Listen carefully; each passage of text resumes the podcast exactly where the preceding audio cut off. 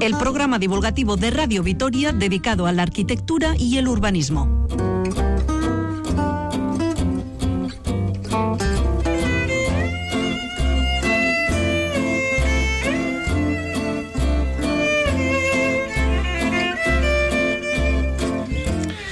Gran saludo, un poco más aliviados por esto de la fase 1. Un gran saludo a todos ustedes. Bienvenidos a un nuevo programa del ladrillo. Hoy volveremos a hablar de residencias de ancianos desde el punto de vista arquitectónico, pero centrándonos en una de aquí, una local, la de San Prudencio. Y luego hablaremos de los huertos urbanos del Aqua. Sus usuarios, algunos de ellos, temen que desaparezcan por los planes de urbanización.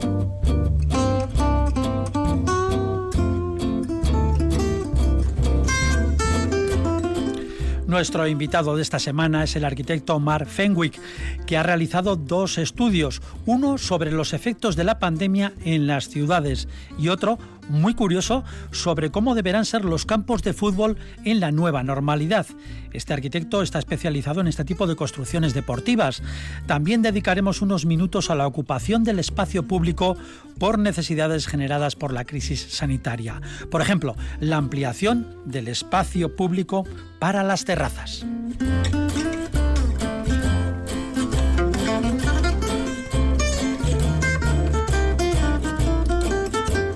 Si lo desean, ya saben que pueden preguntar y plantear temas. Luego esos temas los desarrollaremos eh, aquí en antena con nuestros, con nuestros colaboradores especializados. Tienen estas opciones: el correo electrónico el ladrillo el WhatsApp de Radio Vitoria 656-787-180 y el contestador de la emisora al 945 012550.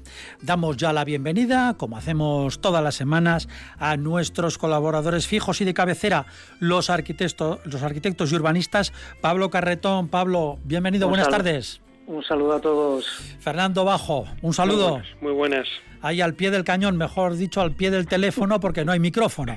Así es. Seguimos, seguimos medio confinados aquí. Unos eh, pueden venir a la redacción, otros no. En fin, a ustedes les toca lo del teléfono. En, plan casero. En plan casero.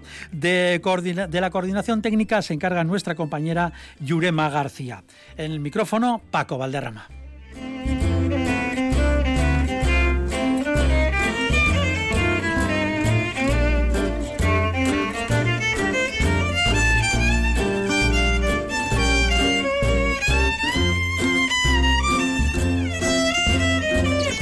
Pues vamos con todo el bagaje que tenemos eh, preparado con ese guion, ese menú. La semana pasada hablamos de la necesidad incuestionable de cambiar el modelo de residencias de ancianos ante lo sucedido con el coronavirus. Casi 18.000 fallecidos en el conjunto del Estado de un total de 27.000 18.000 de 27.000 eran personas mayores, residentes o usuarias de las residencias. Bien, hoy vamos, de eso hablamos la semana pasada, hoy vamos a fijar nuestra atención en una de carácter público de la capital alavesa, la residencia de San Prudencio, que tiene unas 170 plazas y que también cuenta con un centro de día. Está situada, por si alguien no cae, está situada pues casi casi frente al Museo Artium. El ayuntamiento ha anunciado que la transformará en viviendas comunitarias. ¿Cómo habría que hacer? ¿Cómo debiera hacerse este cambio? Es el ejercicio que les hemos planteado a nuestros colaboradores Fernando y Pablo. Un ejercicio, pues, un poco de anticiparse de cómo lo harían ellos, de cómo creen que deberá hacerse. ¿Quién quiere comenzar con este examen, este examen virtual y radiofónico? Bueno, a ver qué lo pasa. Pablo Carretón. Ya, empiezo yo, vamos a ver. Eh, estamos en tiempos en que las residencias eh, han estado muy contrastadas. Eh, estás hablando de 170 personas y, se tiende, se tiende a, atomizar un poco estos estas residencias y uno de los planteamientos es hacer estas viviendas comunitarias que has comentado. ¿Qué son estas viviendas comunitarias? Son viviendas con un máximo de 14 personas eh, que son eh, completamente autosuficientes, no necesitan más que un pequeño asesoramiento, asistencia exterior. Entonces, si de estas 170 personas hacemos una, un cálculo y lo dividimos entre 14, podrían aparecer entre 10 y 12 viviendas colectivas en este en esta residencia tradicional que es la de San Prudencio. Es decir, perdone, eh, que pregunte, eh, son 170 personas, mantenemos esa capacidad, pero lo que hacemos es agruparlas en eh, formaciones de 14, que esas serían en unas viviendas que cómo serían. Bueno, eh, habría que compartimentar el espacio. Ahora tenemos una distribución tradicional de, de, habitaciones dobles o individuales con baño incorporado o no, una, una, una, una residencia clásica, ¿no? una residencia clásica. Sí, tipo hospitalario, vamos. Exactamente, tipo hospitalario, de un sanatorio, etcétera. Entonces, ¿qué pasa? Que esta masificación se tiende a compartimentar y, y una de las alternativas son estas viviendas comunitarias. Eh, ¿Qué va a pasar? Que habrá que zonificar esas plantas eh, tan grandes de, de la residencia de San Prudencio con accesos, etcétera, ¿no? Hay que hacer un estudio arquitectónico, hay un estudio espacial y eh, mm, volver, o sea, eh, darle salida, darle solución a, esta, estas viviendas comunitarias que parece que es uno de los elementos claves para que, sigan existiendo estas, estas residencias, pero ya atomizadas, ¿no? En cierta manera. Esto de la vivienda comunitaria nos suena un poco a la época soviética, ¿no? Aquellos experimentos que hemos hablado más de una vez aquí en el ladrillo. Bueno, y quizás sea no la, la vivienda individual eh, en el barrio o en el centro, en el casco viejo, como puede ser eh, por la proximidad que tiene esta residencia de San Provencio, desde esa a la resiliencia colectiva que está funcionando. Es una especie de elemento intermedio que, que puede funcionar. Eh, es, empezar a dar los primeros pasos y se ve que, es rentable y funciona y que esas 14 personas máximos en esa vivienda comunitaria eh, pueden convivir, pues creo que es una solución perfecta para desmasificar eh, estas residencias, que no es el caso de, de Vitoria porque las residencias yo creo que están bastante escaladas en cuanto a personas y localización en la ciudad. Mm, Fernando. Pues mira, yo, yo creo que es que, como siempre, eh, llegamos tarde y, no muy bien, ¿no? Es usted la alegría a la huerta. Eso es. Luego vamos a hablar de huertos. Para eso estoy aquí. A ver, eh, hablábamos con nuestro experto la semana pasada eh, de aquello de que el modelo de residencias de ancianos ya se ponía en cuestión hace 25, 25, 30 años. Eh, yo recuerdo, nuestros profesores decían, las residencias de ancianos es un modelo periclitado, obsoleto completamente. O sea, juntar a personas mayores llenas de achaques, me da igual que sea una gran residencia o una pequeña vivienda, es contraproducente para su ánimo. ¿no? Y hay que copiar otras soluciones que, que, se llevan haciendo en Europa desde hace 30 años, que son precisamente el juntarlos con gente más joven, el hacerlos responsables o corresponsables de muchas labores de esa comunidad, etcétera, etcétera. ¿no? Está claro que, del modelo hospitalario al modelo de pequeña vivienda, pues pues hay un paso, evidentemente va a ser mejor. Pero yo creo que, que, que estos 18.000 que, que acabas de decir eh, mayores que han muerto eh, merecen un repaso más importante respecto del modelo de vida que estaban llevando, respecto de, de, esos aparcaderos ¿no? de gente mayor donde se les ha dejado morir. Eh, no sé en qué régimen, pero, pero yo creo que merece la pena pensarlo dos veces. La gente mayor disfruta con la gente joven con los niños sobre todo. Y, yo creo que la gente mayor dentro de una comunidad en la que hubiera otro tipo de perfiles eh, estaría mucho más a gusto y se distraería mucho más y, probablemente viviría muchos más años. Así que esas viviendas a mí me parecerían muy bien si no fueran todo viviendas de ancianos, sino que fueran viviendas comunitarias, pero algunas de ancianos, otras de gente intermedia, otras de gente más joven, otras de familias, que los niños se cruzaran con los más mayores, que, que pudieran jugar el portal, que los más mayores cuidaran a esos niños cuando sus padres están trabajando, etcétera, etcétera. Todas esas cuestiones de convivencia que yo creo que hacen que la raza humana sea más feliz. Sí, pero vamos a ver, Fernando, aquí lo que se trata, el examen es otro. Eh, la prueba que tienen ustedes es convertir la residencia... Yo te convierto esas 171 habitaciones en los pisos que sean necesarios, pero lo que tendríamos que hacer, y mi propuesta sería que esos pisos no fueran solo ocupados por gente de la misma edad y con los mismos achaques, sino que fueran ocupados por gente diferente en edad, en situación, en, rango social, en todo lo habido y por haber. Y de ese mestizaje que obtendríamos de esas viviendas, de esas 10, 15, 20, los que fueran, tendríamos unas comunidades o una comunidad, depende de los portales, núcleos de comunicación vertical, etcétera, etcétera, muchísimo más feliz y probablemente muchísimo más duradera. Viviendas eh, comunitarias. Sí, pero, pero no solo para un perfil determinado, sino para todos. Sí, o sea, el, fin último puede ser ese, eh, pero, quizá se esté planteando el corto plazo, ¿no? El, el, tener soluciones. Eh, tenemos un edificio, un edificio que hay que seguir ocupando, evidentemente, como ahora, que está dando un servicio a estas gentes mayores eh, un servicio sensacional y el corto plazo pues, quizás sea esa solución de estas viviendas comunitarias dentro de esas de esas de esas edades no eh, el largo plazo pues sí sí que puede ser lo que estás comentando Fernando. Lo que pasa eh, que, Pablo yo, yo si tengo 80 años no hablo de corto plazo o de largo plazo solo del de ayer o desde mañana pero no mucho más. pero pero pero los que llevan los destinos de la de la residencia actual eh, tienen que solucionarlo sí sí pero pero eh, no sé, yo creo que es un tema, me parece, me parece que sí que es el fin del camino, pero pero pero creo que hay unos unos unos unos elementos intermedios. Has hablado, por ejemplo, de ahí hay un parque, un pequeño parque que da a la calle Francia, que yo creo que puede ser también eh, de interrelacionar con, con, la gente pequeña, ¿no? Con, la, con, los críos. Eh, y luego esa residencia está interconectada porque está en el, en el casco, ¿no? El casco viejo no está lejana del, del núcleo urbano de, de, Vitoria, sino que está en el pleno centro. Sí que estoy de acuerdo los mestizajes de edades, etcétera, lo hemos hablado también muchas veces, pero claro, yo creo que lo que quieren ahora es este esta solución a corto plazo, entiendo yo. ¿eh? Sí, claro, porque Fernando, lo que usted plantea está muy bien, pero claro, son 170 plazas que tienen que seguir, o sea, esas, esas personas tienen que estar ahí. Ahora no se les puede quitar a unas cuantas para meter ahí gente joven. Yo te lo hago sin quitar a nadie, porque la superficie de elementos comunes, es decir, de pasillos, corredores y todo esto, se va a reducir enormemente. Es decir, se va a ganar mucha superficie útil y metiendo a 14 personas en cada comunidad, seguro que entran. Ten en cuenta que el modelo hospitalario es un modelo en el fondo de mucho consumo de suelo, eso en corredores, en elementos verticales, etcétera. Pasillos y todo eso, eso, la proporción de, de, lo que es un piso normal residencial a lo que es una unidad habitacional en un en un hotel o en una residencia de ancianos, en un hospital, el ratio es completamente distinto. Es decir, muchos metros cuadrados se van precisamente en los accesos a todas esas habitaciones. Mientras que pensemos en las viviendas en las que vivimos, que subimos en ascensor a un pequeño vestíbulo y de ahí entramos en nuestra vivienda.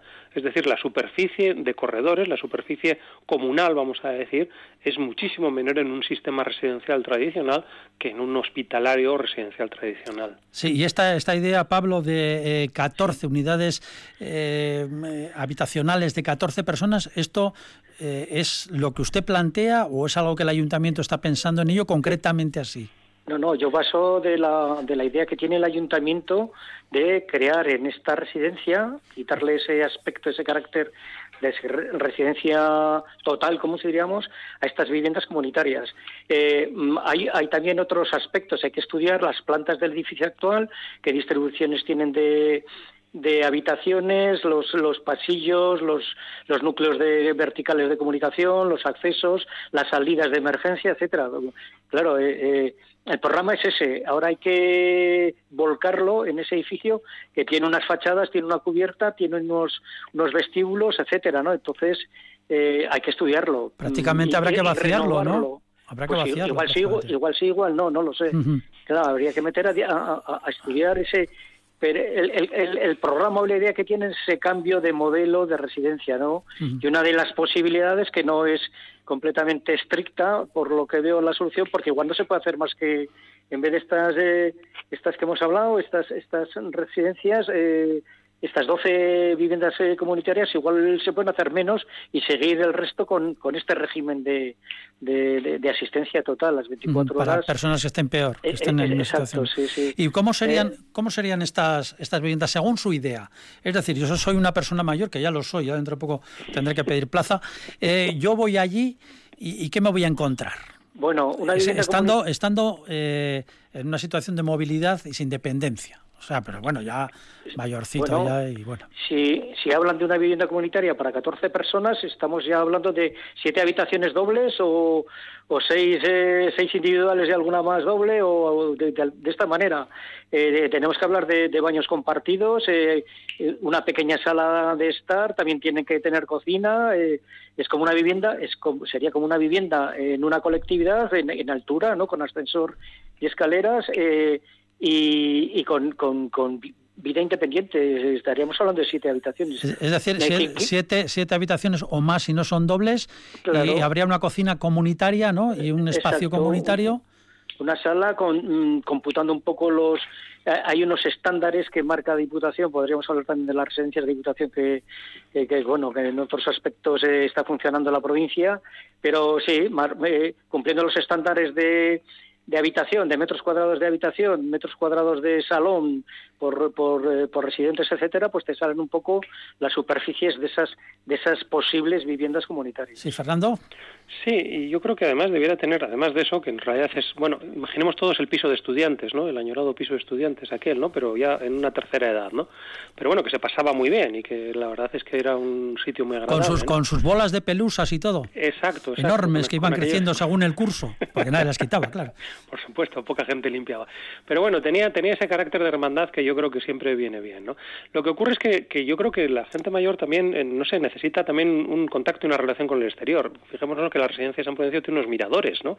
Los miradores probablemente son uno de los elementos más fascinantes para la gente mayor, porque muchos días que hace frío o llueve o el clima es desagradable, pues ellos comparten esa vida de la calle mirando, ¿no? Se ponen ahí leyendo, haciendo punto y están felices. Entonces, ese, esos espacios de intercambio, esos espacios intermedios, sea mirador, o sea terraza, o sea porche, en su caso, ¿no? Yo creo que habría que, incrementarlos en la máxima medida posible precisamente para ese, para ese contacto con el exterior, ¿no? Y después fijémonos también lo que ha dicho Pablo, es una residencia que tiene un jardín fantástico a la calle Francia y que, actualmente pues es un jardín de estancia, ¿no? Pero, se podría abrir, ¿no? No sé si está abierto al resto de... Pero se podría también hacer un, jardín de ocio, de trabajo, ¿no? es decir, que los propios eh, mayores puedan incluso hacer sus pinitos ahí cultivando cuatro cositas y, bueno, y pasar el rato de una forma más agradable y más saludable que, viendo la tele, ¿no? Entonces, yo, yo, creo que ofrece un montón de posibilidades en esos lugares intermedios de relación exterior-interior, ya digo, porches, jardines, miradores, etcétera, etcétera, que habría que tratar con mucho cuidado y que debieran ser los verdaderos protagonistas de, de, esta residencia, ¿no? Haciendo que, que, el interior y el exterior fuera de una manera mucho más plural, mucho más flexible y, con muchos más metros. Bueno, pues es todo un experimento este que plantea el ayuntamiento, que anunció el alcalde Gorka Hurtaran. No hay plazo todavía, porque bueno, está la situación eh, pues muy complicada, como pueden ustedes eh, comprobar ahora mismo en presupuestos, en proyectos, en todo. Pero bueno, es una especie de reto, puede ser un experimento interesante este de reconvertir completamente la residencia San Prudencio con sus 170 plazas, que además tiene un centro de día para más de 40 personas, en fin, en convertirlo en, en algo completamente diferente como está pidiendo ya absolutamente toda la sociedad después de este drama del coronavirus. si me permites, Paco, un, reto, un reto piloto. ¿eh? O sea, yo creo que es una idea estupenda y es el futuro, porque como bien dices, dentro de poco acabamos nosotros ahí, ¿no? Entonces, bueno, pues hay, hay que, hay, que trabajarlo. Hay que ir buscando plaza ya.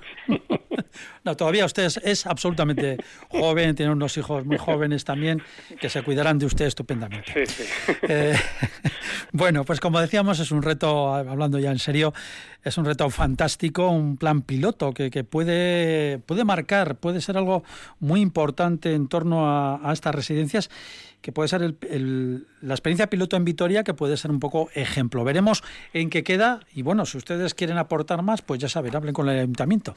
Igual estará encantado de, de aceptar sus ideas. De todas formas, aquí las dejamos en el ladrillo y las, las regalamos, por decirlo así. Bien, pues vamos a seguir con más cuestiones. Un seguidor del programa se llama Rubén Rodríguez, nos ha mandado un correo electrónico pues muy cariñoso. Es un entusiasta de los huertos urbanos. Nos escribe para decirnos que en el borrador del Plan General de Ordenación Urbana este borrador contempla la posibilidad de urbanizar, la posibilidad de urbanizar los terrenos que ocupan ahora los huertos urbanos del Agua, que son pues prácticamente unos 6.000 metros cuadrados. Huertos de los que disfrutan alrededor de 270 familias y nos dice Rubén que hay muchas más en cola. Además señala, empalmando, enlazando un poquito con el tema anterior, que estos huertos son un espacio vital para muchos vecinos y en especial para las personas mayores, pues tan vapuleadas como sabemos por el la pandemia. Eh, Rubén Rodríguez además tiene un gran sentido del humor, nos dice en el escrito que el ayuntamiento no les deja poner gallineros en las huertas, pero luego dice que es broma, que así lo ordena, eh, la, lo ordena la normativa municipal. Eh, ¿Qué les parece a ustedes esta, esta historia? bueno, mm, se supone que es un proyecto, una posibilidad esto de urbanizar los huertos, pero no sé si estarán ustedes muy de acuerdo. Pues bueno, la verdad es que es que realmente los huertos eh, se han ido haciendo poco a poco, a veces en lugares que estaban eh, calificados como otra cosa, ¿no? Entonces e, ese es el peligro que existe muchas veces, ¿no? Eh, hemos hablado de algunos parques en Vitoria que también les pasa lo mismo, ¿no? Que son zonas verdes que se van poco a poco colonizando, pues por vegetación, por usos lúdicos, ¿no? Y que de repente alguien se acuerda un día de que, oye, si esto era un terreno que podría ser edificado, ¿no? Yo creo que, que, bueno, es algo que siempre pesa sobre muchos terrenos de Vitoria, pero yo creo, y le tranquilizaría a Rubén, que no creo que eso llegue a efecto, porque lo que han hecho ellos con esos huertos es consolidar un uso que está por encima de cualquier otro interés público. Es decir, los huertos de ocio están realizando una, una labor tremenda, tanto didáctica en gente más joven como lúdica, en gente intermedia y como incluso de, bueno de, actividad y de salvación casi para gente mayor que yo creo que son incontestables hoy día.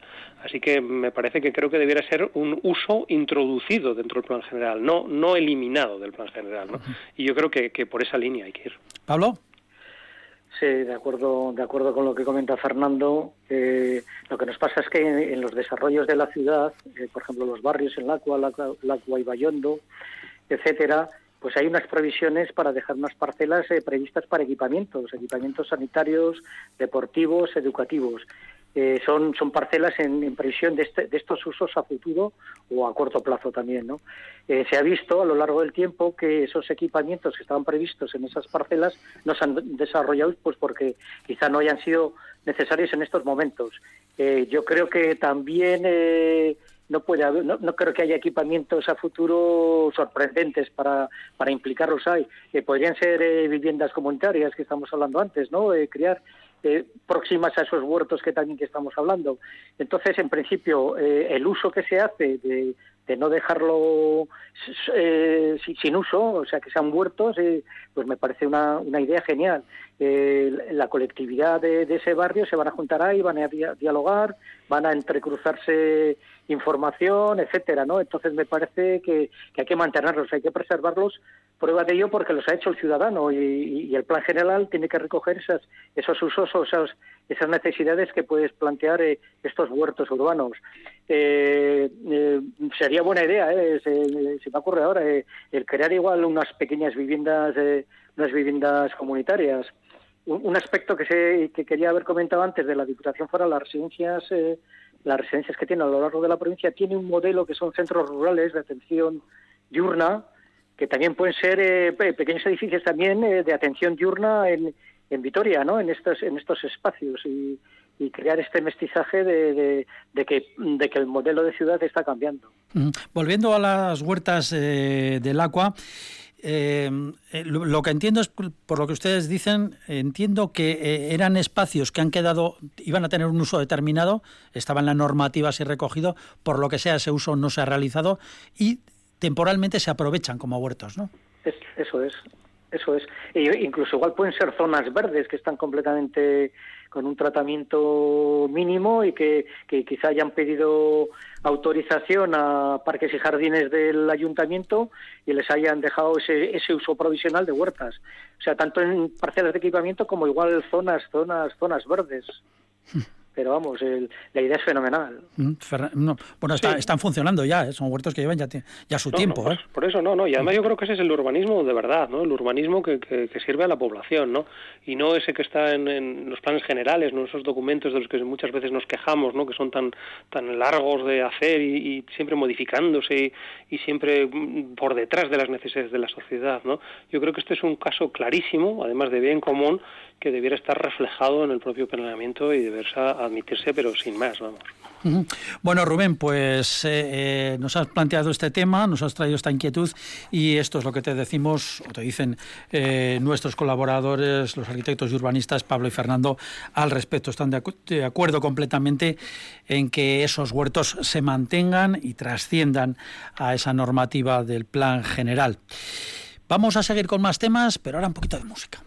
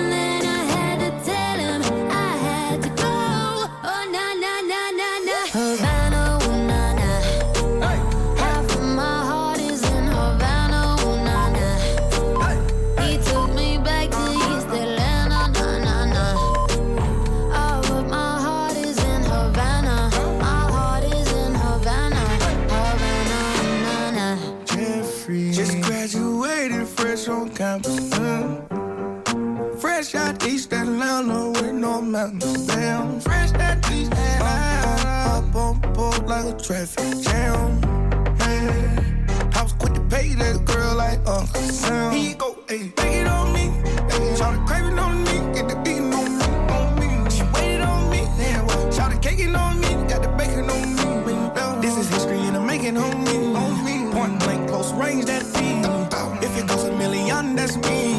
I was getting moolah, baby. Havana, ooh, nah, nah. Half of my heart is in Havana, ooh, nah, nah. He took me back to East Atlanta, nah, nah, nah. All of my heart is in Havana. My heart is in Havana. El ladrillo, el programa divulgativo de Radio Vitoria dedicado a la arquitectura y el urbanismo.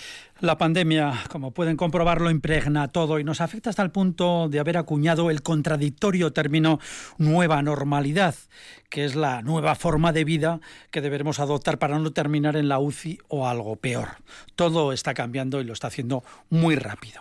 El invitado de hoy al ladrillo es el arquitecto Mark Fenwick del, del estudio Fenwick y Ribarren, que ya prevé cómo serán nuestras ciudades a partir de ahora pero como una de sus especialidades es la construcción de estadios de fútbol, también ha analizado cómo deberán transformarse estas infraestructuras deportivas.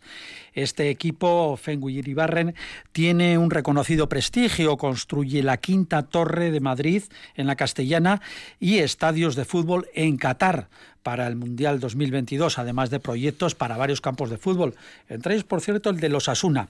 Mar Fenwick, buenas tardes. ¿Qué tal? ¿Cómo estáis? Pues muy bien, aquí, confinados, pero casi, casi confinados. Aquí confinados.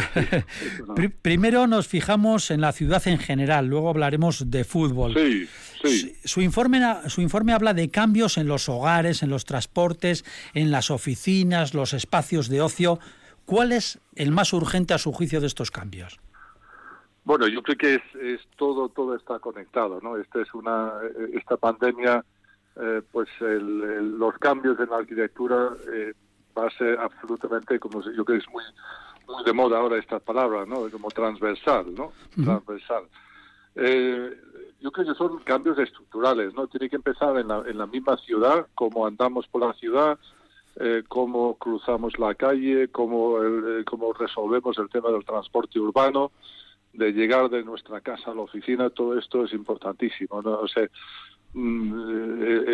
estamos hablando de, cosas incluso de no tener que cruzar con las personas en, el mismo en la misma acera podríamos incluso los los pasos de peatones hacerlos uno en un lado para cruzar por un lado y otro o sea intentar hacer estos ajustes ¿no? en la ciudad ¿no? Mm. y, y, esto nos parece fundamental ¿no? el transporte público que antes en el mundo sostenible era el pilar un poco del transporte ahora está muy cuestionado, ¿no? Entonces ahora, pues a lo mejor los, los trenes y los vagones y los autobuses tienen que empezar a pensar en, pues no sé, tener zonas especiales para gentes mayores de 65 eh, y de cómo poder usar materiales absolutamente eh, fáciles de limpiar. Todo, todo es cuestionable, ¿no? Esto no querrá decir que volvamos a masificar el uso del vehículo individual. No, yo creo que yo creo que no. Esto, esto hay que hay que ser, yo creo que hay que pensar en cómo son esos interiores de los autobuses. Posiblemente hay que poner más más autobuses o más trenes para reducir eh, las personas que hay e incluso buscar que, que la gente utilice métodos individuales con más con, más razón, ¿no? El tema de la bicicleta, la bicicleta eléctrica, eh, cualquier posibilidad de un uso individual pero más sostenible. Yo creo que tenemos que seguir siendo sostenibles, eso, eso es absolutamente fundamental, pero sí que hay que eh, buscar las maneras de, de, resolver esto en la ciudad. ¿no? Pero cambiar, por ejemplo, los hogares que usted también plantea en ese informe, cambiar los hogares no será fácil. No, bueno, no, no tampoco es tanto. ¿no? Yo, yo creo que la, la vivienda es, una, es, es un espacio que realmente solo tenemos para el tema de descanso, o sea, o, de fin del día o al inicio del día, ¿no? Y, la vivienda está como en dos zonas, ¿no? Está la zona de noche y la zona de día. Yo creo que ahora esto ya cuestiona eh, que la vivienda tiene que tener una, un pensamiento ya del trabajo, ¿no? O sea, el, poder trabajar y estudiar en una vivienda en un sitio agradable ahora mismo no se resuelve bien. Ahora mismo es una mesa, pues la, la, mesa de comedor o, en un dormitorio en un lado. La vivienda tiene que, yo creo que desde su inicio, tenemos que pensar en cómo se puede la zona de noche que no se usa de día podría transformarse en, una zona de trabajo, en una zona tranquilo para poder trabajar y que el trabajo ya sea algo que está definitivamente ¿no? en la vivienda. ¿no? Nosotros vamos a cambiar la oficina nuestra, tenemos 50 personas y vamos a cambiar a dos días a la semana en casa. Eh, eh, esto seguro, está para quedar. ¿no? ¿Tiene 50 personas en su estudio? Sí, sí. Sí, sí, y no hemos hecho ERTE, ¿eh? Ni nada. no han hecho verte ni nada. No me extraña, construyendo campos de fútbol como churros, ahí en Qatar sobre todo. Eh, por, cierto, está, está construyendo la quinta torre en Madrid, en la Castellana, la que, las torres que se ven eh, cuando entramos, por ejemplo, cuando venimos en tren desde, el, desde el norte por Chamartín. Eh, ahí, eso está en construcción. ¿Están aplicando algún cambio de urgencia? No, el Caleido, que es la quinta torre, sí, Caleido, que, que va a ser no, eso sí que estamos ahora pensando y de hecho eh, todos los proyectos estamos muy y, de ahí viene un poco mis escritos, ¿no? Como son para eh, establecer algunas eh, maneras de, ajustar los proyectos que ya están para, para este nuevo nuevo mundo posviral, ¿no? pues hay ahora mismo son dos matices, es la idea de la distancia, hay que tener cierta distancia a las personas, ¿no? Y luego la otra cosa es no tocar, no tocar nada. O sea, ascensores sin botones, aseos sin tener que abrir la puerta, encender un grifo sin tocarla. Eh, todo esto es algo que realmente no es complicado de, introducir, pero es algo que tenemos que hacer. ¿Cómo son los accesos? ¿no? Eh, acuérdate cómo cambió nuestro mundo después del 11S y, las torres, cómo de pronto surgieron eh, todas estas eh, de seguridad y los arcos de seguridad, pues ahora mismo vamos a tener que implementar temperatura, incluso posiblemente un baño de ozono, algo, algo que nos, nos eh, desinfecte cuando entremos en el edificio, cualquiera, cualquiera de ellos. ¿no? Pues todo eso viene en el informe que ha realizado el equipo de Mar Fenwick. No sé si alguno de nuestros colaboradores, Pablo o Fernando, quiere hacer alguna pregunta, pero me ha gustado mucho esa expresión. Bueno, me ha gustado, me ha dejado un poco estremecido también ese nuevo mundo posviral que ha dicho Mar Fenwick. Eh, Pablo, Fernando. Bueno, eh, ¿qué hay, Mar? Buenas, buenas, Pablo. ¿Qué tal? Muy bien. Ya vemos que, que esta situación anómala eh, ha, hecho que reflexionemos en las tres escalas, no en la ciudad, en el edificio y en el espacio doméstico. Eh, yo sí, y luego bueno, pues el, escenario final es eh, llegar a, esas medidas que has comentado.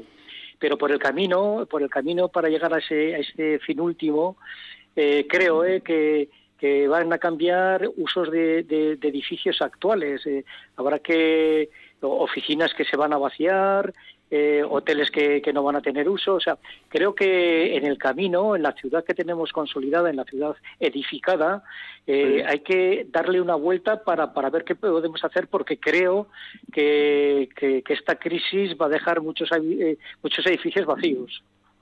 Bueno, yo no, no, no, lo sé, no lo sé. Yo, a ver, tengo una, no sé si optimista o no, pero yo creo que todas las crisis crean nuevas oportunidades, ¿no? Y yo creo que aquí hay muchas oportunidades. Lo que estoy viendo con los edificios nuestros no es que eh, vaya a desaparecer el edificio, porque claro, un edificio estaba hecho por, por, una serie de, una cantidad de personas. Lo que va a pasar ahora es que a lo mejor en ese mismo edificio van a estar los, la mitad de personas pero con el doble de espacio, ¿no? Sí, sí. Y el trabajo en casa eh, crea, una nueva oficina. Yo creo que ahora mismo eh, íbamos a la oficina, había una mesa y todo esto, pero ahora eh, yo voy a trabajar en casa, pero también estar todo el día en la casa también es, es complicado, ¿no? Entonces, tener la oficina donde puedo ir y tener como una zona de casa fuera de casa, o sea, que la oficina tenga un sitio donde yo puedo reunirme con, con la gente de la oficina, coordinar y todo eso, yo creo que eso va a seguir, va, a ser algo nuevo, ¿no? Entonces, eh, la oficina se va a cambiar, pero creo que los tamaños pueden seguir siendo la misma, ¿no? ¿Eh, Fernando? Va a cambiar la proporción, entonces entiendo, ¿no, Marc? Ese es el sí, sí, o, o, la densidad, ¿no? O sea, esa, porque hemos salido, hemos salido, curioso, ¿no? En los años 60 en la oficina había como cubículos, ¿no? Esos cubículos, cada uno sí, los cubículos. Y luego nos fuimos a la oficina paisaje, donde eran como grandes mesas abiertas, como remeros, ¿no? Todos remando allí, ¿no? Eh, y todo muy transparente, ¿no? Entonces yo creo que vamos a volver a una cosa más más eh, individualizado, o sea, la, lo que es el, el, individuo va a coger más más peso, menos personas en una oficina, eh, pero posiblemente con espacios más agradables, ¿no? Y las salas de reuniones también están muy cuestionadas, ¿no? Y entonces, bueno, pues esto es un, un momento un poco de, que tengamos, tenemos los arquitectos que pensar mucho ¿no? en cómo puede ser esta, esta nueva forma de oficina que va a cambiar drásticamente, ¿no? Bueno, pues muchos retos para los, los arquitectos. Hablemos de fútbol. Usted que construye estadios, ¿cómo lleva sin partidos, sin liga, cómo lo lleva? Tiene que estar mordiéndose las uñas. Bueno, te, te, va, parece que no soy tremendamente forojo del fútbol. Me encanta, pero no, soy de verlo todos los, fines de semana. ¿Eso pero desde luego eh, eh, eh, estamos muy involucrados en, los estadios de fútbol y, hemos tenido la suerte de en, en, Qatar, en el Mundial del 2022, tenemos tres de los ocho estadios, ¿no? Eh, que ha sido difícil y duro, ¿no? Pero para un despacho español pequeño, pues ha estado muy bien, ¿no?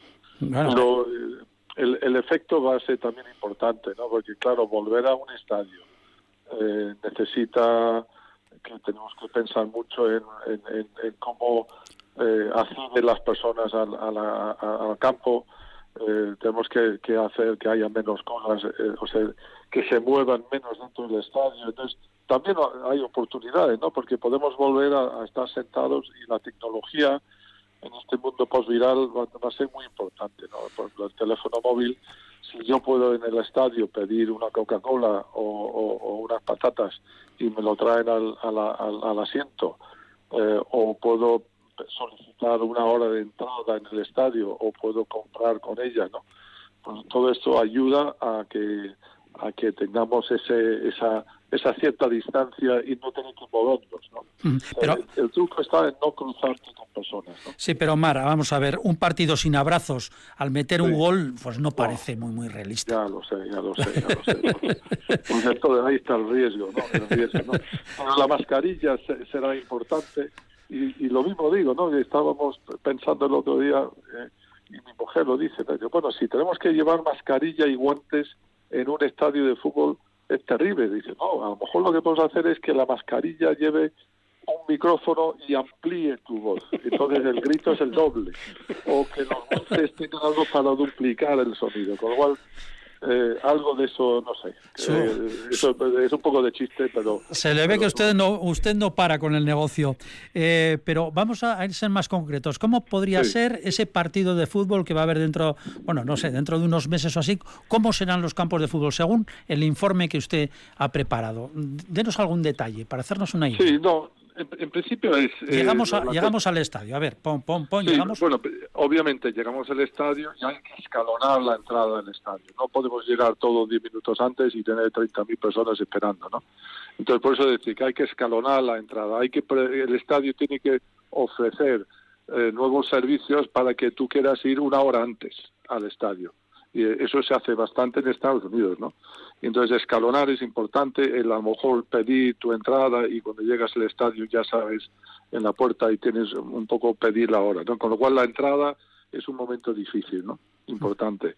Cuando pases hay que pasar por temperatura, o sea, todo el mundo tiene que pasar por una, una revisión de temperatura, incluso puede haber hasta hasta un, baño de digamos de desinfección. Cuando estemos dentro, lo que hay que hacer es no no circular tanto por los concos, por las zonas comunes, y entonces ir directamente al asiento. Los asientos yo creo que hay que esponjarlas, hay que tener un poquito más de espacio entre ellos. Y luego en la grada, igual que cuando eh, que se, se hace últimamente pues con los menos válidos, que hay una hay unos espacios especiales para ellos, pues crear espacios para la gente muy mayor, porque obviamente no, no hay que pasarse, hay que tener un poco de sentido común, ¿no? Pero sí es verdad que hay una hay una eh, edad en que hay mucho más eh, eh, peligro, entonces a lo mejor hay que crear espacios para personas de mayor de 70 años con sus nietos y tal, agradable, igual que hacemos para una silla de ruedas, ¿no? O sea, todos son, son, hay que ir buscando estas oportunidades, ¿no? Eh, de todas formas, eh, por ejemplo, en un campo de fútbol de 50.000 personas, eh, ¿cuántas hay, entrará menos gente, claro? Entonces, yo creo que sí. O sea, sí. A ver, eso es muy difícil. Yo estoy diciendo que más o menos un 10 o un 15% puede ser. Los estadios cambiaron mucho después de, hubo unos incendios unas en Inglaterra cuando todos los estadios eran de pie, ¿no? Entonces, la normativa de cambiar a sentado, a sentado cambiaron en una, reducción del 30% en los aforos. Y no pasó nada, ¿no? Ahora todos estamos sentados y no nos acordamos de aquellos tiempos de entonces, ¿no? Entonces, yo creo que sí que va a haber un poco de despojamiento, va a haber una cierta reducción, va a haber creación de nuevos espacios en el estadio y va a haber mucho menos movimiento en el estadio. Por eso decía eh, que eh, si pides una Coca-Cola no te levantas y vas a por ello, sino viene alguien, como en Estados Unidos, que te lo trae. Es decir, no habrá bar, no habrá bar. Eso, ¿eh? Para, para terminar eh, por encima, porque nos ha llamado mucho la atención en una de sus construcciones, háblenos pues rápidamente por encima de ese estadio en Qatar desmontable que está construyendo para más de 40.000 personas, que se está construyendo ya, no está sobre el papel. No, no, está construyendo y vamos por el 60% de construcción y, y ya ya tenemos una, eh, eh, vamos, es espectacular, ¿no? No, esto viene del, fue el último estadio que hicieron concurso y nos pareció que, en, últimos eventos de fútbol que me parece poco ético que en, países incluso de poco dinero, Qatar no tiene ese problema, que se hagan estos estadios tan enormes que luego no, no sirven para nada, ¿no? Y están todos. Entonces, dijimos que ya era hora de buscar una solución de un estadio completamente eh, desmontable, reutilizable y, se podría montar otra vez. Entonces, eh, la idea era que la pieza, digamos, transportable en este mundo global es el contenedor de barco, ¿no? Entonces, todo el estadio es, eh, está hecho de contenedores de barco y una estructura que se puede empaquetar en, los en, entonces todos se meten como 2.000 eh, contenedores que se ponen en barco, se termina el Mundial de 2022 en Qatar y se podría llevar a Canadá, ¿no? Por ejemplo. Eh, y, la verdad que es, como el... Eh, y el solar que se queda pues para un parque público, ¿no? Y no, no un edificio inútil, ¿no? O sea, que es algo que no entiendo por qué no se ha, se ha inventado antes, ¿no? O sea, que es usted el inventor en ese sentido. Pues sí, más o menos, ¿no? Oye, Marc, Marc una, una, una, pregunta. Yo como, como arquitecto, bueno, un gran constructor que, que, eres, pero también como arquitecto teórico, que también lo eres, a mí me gustaría que nos explicaras una pincelada ese concepto que tienes eh, dentro de la oficina, que además del Green Architecture, la arquitectura verde, es la Blue Architecture, la, ah, arquitectura azul. ¿Nos puedes eh, explicar un poquito eso? Pues sí, pues el, el Blue viene que cuando hemos ido al extranjero, eh, pues casi todo el mundo está centrado en, en la arquitectura verde, la arquitectura sostenible, ¿no? Y, es como una especie de, una fijación, ¿no? La energía, el, agua y todo eso, que, es súper importante. Que curiosamente en España siempre lo hemos hecho, ¿eh?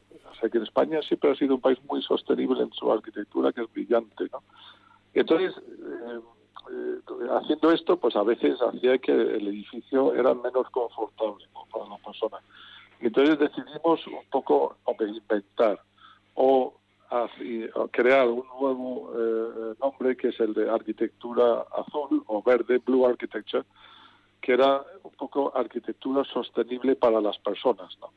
Entonces, eso es pues la, escala humana de los edificios, como, como uno atraviesa el edificio, que, eh, que, el edificio es un sitio confortable, con mucha luz, eh, digamos, eh, a veces pues haciendo edificios para el lugar en que está y, olvidarnos de esa arquitectura que podría estar un edificio en Kentucky o en, en, Granada, ¿no? Es distinto, ¿no? O sea, pensando en las personas. Entonces, la, idea es que la arquitectura verde es la arquitectura sostenible para el planeta y la arquitectura azul o el blue architecture es la arquitectura sostenible para las personas, y pensar en las personas, ¿no? Muy bien, pues es, ha sido nuestro, es nuestro invitado, nuestro invitado en el ladrillo de hoy, eh, una persona tan interesante como la que hemos, con la que estamos hablando, con la que ya despedimos, Mara Fenwick, construye ese primer estadio para 44.000 personas desmontable en los propios contenedores que forman la estructura exterior de este, de este edificio, de este, esta infraestructura, este campo deportivo. Mar Fenwick, muchísimas gracias por haber estado en el ladrillo y que vaya todo muy bien, a ver ese partido de fútbol. Pues sí, sí, sí, y, vosotros también, y, a ver si nos vemos en un campo ahí. Formigal, En, el bar no va, no va a poder ser. un abrazo. Madrid no, Madrid no podemos. un abrazo y muchísimas gracias. Que vaya todo muy bien. Muchas gracias, Marco. Un abrazo. Gracias a vosotros. Adiós, adiós. My heart said go, go.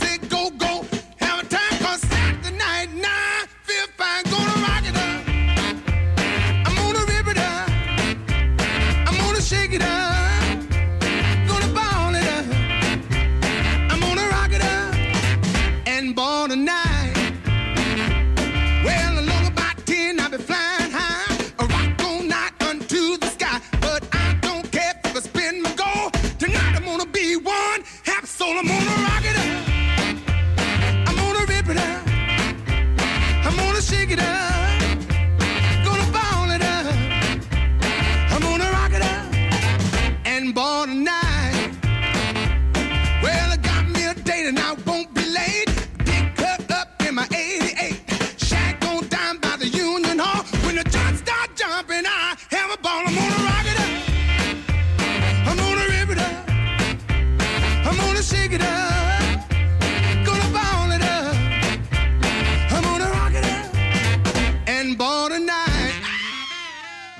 El ladrillo, el programa divulgativo de Radio Vitoria dedicado a la arquitectura y el urbanismo. Pues seguimos, nos quedan ya unos minutos para terminar este ladrillo de hoy. Ya abordamos hace unos días la, ampliación provisional de aceras y otras vías para asegurar la distancia de seguridad. Este asunto pues tiene cierta relación con lo que vamos a contar y es, eh, bueno, los bares, sabemos, bares, restaurantes, eh, están pasándolo muy mal y lo que han hecho las autoridades es eh, darles facilidades, por lo menos, pues para instalar las terrazas. Eh, pueden ampliarlas, el Ayuntamiento de Vitoria así lo hizo, así lo comunicó, hasta el doble de su espacio normal durante esta desescalada, durante mientras dure esta crisis. Seguramente se tomarán otras decisiones en sentido parecido. Todo esto que está muy bien, puede llevar a cierta discusión sobre el espacio público en las ciudades.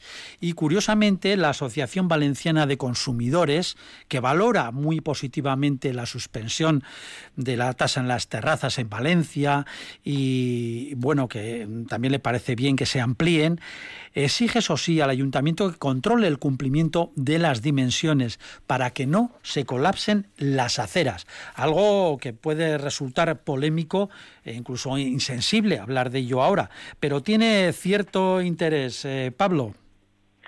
Eh, pues sí, la verdad es que se está transformando el espacio público. Eh, ha podido ser un acierto que en ciertas zonas, que ya es evidente, por ejemplo en Vitoria, que ya el coche ya no puede entrar, el coche privado, excepto a, parkings privados, etcétera, ¿no? Pero hemos ganado ese espacio y ese espacio, pues hay que repartirlo y sí que es verdad que hay que satisfacer las necesidades de estas terrazas, de esta hostelería que está que lo está pasando muy mal, eh, pero también tiene que, contemplar una serie de medidas en cuanto a accesos a los portales contiguos, eh, temas de sillas de ruedas, eh, una serie de aspectos que, que yo creo que tienen que tener en cuenta. Pero sí que es verdad es que la tarta del espacio público que la ocupaba eh, muy importantemente el coche, pues eh, pues eh, hay que hay que hay que repartirla y, y creo proporcionalmente primero al, al peatón que es el protagonista de la ciudad, y luego pues bici y la hostelería evidentemente, pero yo creo que habrá que encajar estos estas estas ampliaciones de terrazas poco a poco, habrá casos en que haya roces, pero en líneas generales me parece que, puede ser una salida a la situación actual que, que estamos. Eh, de aquí a, a, futuro, pues no sé si se volverá volverá un poco a la, a, la, situación anterior, pero, pero creo que el coche está perdiendo muchos puntos en los, en los centros de las ciudades. Fernando. Sí, sin duda, y bueno, es uno, es uno de los retos ¿no? que, que nos esperan en el mundo postviral este que, que hablábamos. ¿no? Eh, bueno, yo creo que Valencia incluso ha eliminado la tasa, me parece, de, las terrazas, ¿no? Sí, sí, sí, de ayuda, ¿no? Hacia la hostelería, que desde luego yo creo que es uno de los sectores más perjudicados, ¿no? Y, bueno, y no me parece mal. Y yo creo que mientras se guarde un poco la, la, proporción, vamos a decir, es decir, que el aforo máximo tenga que ser el que sea, las distancias las que sean, yo sí que creo que, que existe, eh, por lo menos en, muchas de las zonas céntricas de las ciudades, el suficiente dominio público como para compartirlo con estas terrazas, ¿no? Yo creo que es un gesto también de solidaridad, ¿no? De, de, oye, pues si todos tenemos igual que, que, que bueno, que, que, sufrir que haya un poquito más de espacio ocupado por las terrazas, pues bueno, bienvenido sea porque también hay mucha gente que, que vive de ello, ¿no? Entonces yo creo que lo principal del espacio público es la convivencia y es lo que realmente lo caracteriza. Si somos capaces de, de demostrar que podemos convivir eh, en ese espacio público, todos, las necesidades económicas de uno, las de transportes de otros, las de movilidad de otros, yo creo que estaremos dando una, una lección y probablemente sea uno de los pocos bienes, yo creo que pueda venir de este de este desastre de pandémico ¿no? que tenemos. Pero, pero yo creo que sí que es un reto al que todos debíamos enfrentarnos con, con valentía y con, con, ganas. Es un reto como una especie de examen general a, toda, a toda la sociedad y si podemos aprobarlo con nota sería, sería magnífico. Por cierto, ¿qué le parece eh, el corte eh, de, la calle Manuel Adier, por ejemplo, a base de conos de una de las... Tachan, Florida, Manuel Sí, todo esto. ¿No, les, ¿No les parece bien? ¿Sí? Sí, sí, vamos. En la calle San Antonio, desde la calle Florida a la calle a la calle General Lava, este está completamente peatonal y es una delicia, ¿no? No, encontrarte con coches. La calle Florida también y, y bueno, son son actuaciones emergentes, urgentes, eh, que ha tomado el ayuntamiento y, y, por lo menos los peatones eh, ya no nos miramos eh, cuando nos cruzamos con esa proximidad tan tan fuerte, ¿no? Sino que ya tienes cierta holgura. Mm, Fernando. Eh, bueno, nos miramos para ver cuál de los dos se baja del bordillo y va por la calzada y cuál va por la acera. bueno, yo, yo creo que es algo que, que, que, era necesario desde hace mucho tiempo, ¿no? O sea, es que a mí lo que más me duele de estas cosas es que tiene que venir una pandemia casi para, para ensanchar las aceras. Pues si, es que había que haberlas ensanchado desde hace mucho, mucho, mucho tiempo, ¿no? Yo creo que, que, bueno, como decía antes, probablemente es una de las pocas ventajas que tiene esto de la pandemia, ¿no? Pero si logramos ensanchar las aceras y hacer que el dominio público del peatón sea mayor y domine más ese espacio de la ciudad, pues desde luego que bienvenido sea. A mí lo que me sorprende es que venga esto y de un día para otro de repente se hacen todas estas cuestiones, ¿no? Eso lo debiéramos tener en cartera y lo debiéramos ir haciendo poco a poco y en esas urbanizaciones y en los gastos de mantenimiento introducir esta conversión del espacio público en espacio peatonal, ¿no? Bueno, en cualquier caso nos quedamos con lo bueno, pues si esto sirve para ya decididamente apostar por eso, pues fantástico. Oh, muy bien. Es, es, curioso, no, en un segundo, es curioso ver cómo hemos transformado, hemos vuelto a medir las cosas, ¿no? A medir las distancias, pero no a distancias en kilómetros o en aviones o en coches, sino las distancias nos vamos. en metros, en metros. Estamos midiendo los segundos. En persona. Fernando, Fernando bajo Pablo Carretón. Ala, hasta la próxima semana que viene. Agur, chao. Gracias a todos ustedes también por escucharnos.